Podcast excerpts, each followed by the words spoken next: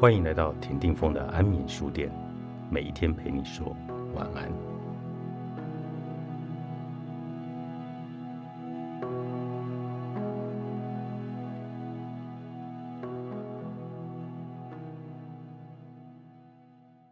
二十一世纪关于寂寞的社会学研究所表明的是物质上的慰藉与补偿。如今所提供的数量和选择，比波普的时代还要远远更多。或许能替代令人满足的人际关系，但也只是暂时的。此外，孤独的人越来越常将物品拟人化，并且在这些物品上看到脸孔与情绪表达。这令人想起浩劫重生里的查克·诺兰德的行为。当时他被困在一座荒凉的小岛上，受伤的诺兰德在一颗原本丢在旁边的排球上按了一个血手印。后来，在片刻的反思与电影暗示的寂寞中，他用舌头沾湿一根手指，在球上画出眼睛、鼻子和嘴巴，并将球放在石头上。当做他的躯体，威尔森成为他最重要的同伴。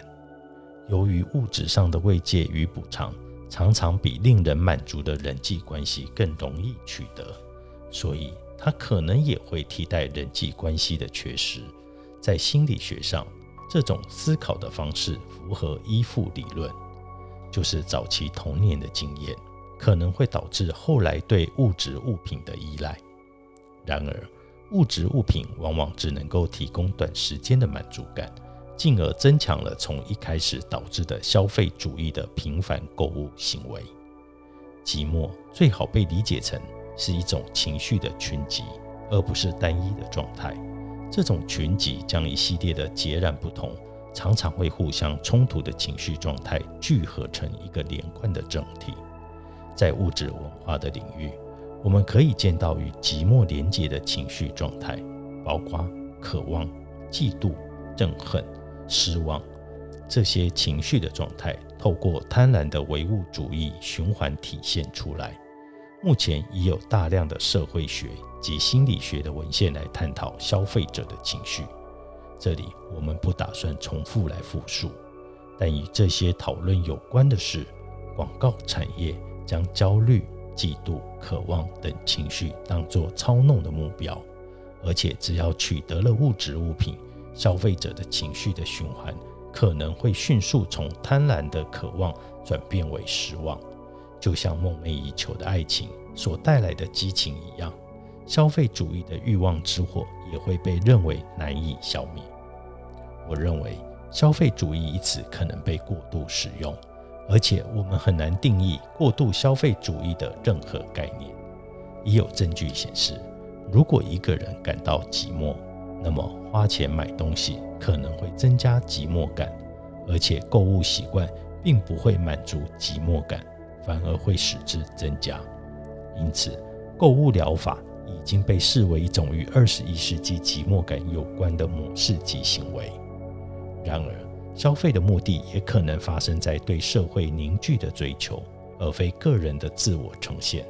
虽然寻求物质物品来支持社会认同的行为，往往会与年轻人文化混为一谈，但这种行为在移民群体中也很明显。他们可能会为了巩固或纪念共享的根源及成绩，转而寻求物质上的财产。这种行为在老年人身上也非常的显著。因为松弛的肌肤加上松脱的社交纽带，会刺激他们渴望建立归属感、拥有意义的连结，而这种渴望也可能会依附到特定的物品上。客体关系理论不仅与个人在童年时的心理社交发展有关，它还形塑围绕着个人的一辈子。因为宝贵的物质财产具有自我标志的作用。对于自我的持续培养非常重要，毕竟自我的形成是一种持续的进行过程。此外，这些物品的取得、保养、传承，也都传递了持有者的特殊角色与责任，而促使他们进入更加广泛的社交与历史的脉络。或许这也能够提供意义及连结的额外来源。因此，物质文化为个人提供归属的一种共同社会文化密码，以及内在个人主义式的意义。这类意义能够避免寂寞的感受，或者反过来建构寂寞。《寂寞的诞生》，作者菲伊邦德艾贝特，商周出版。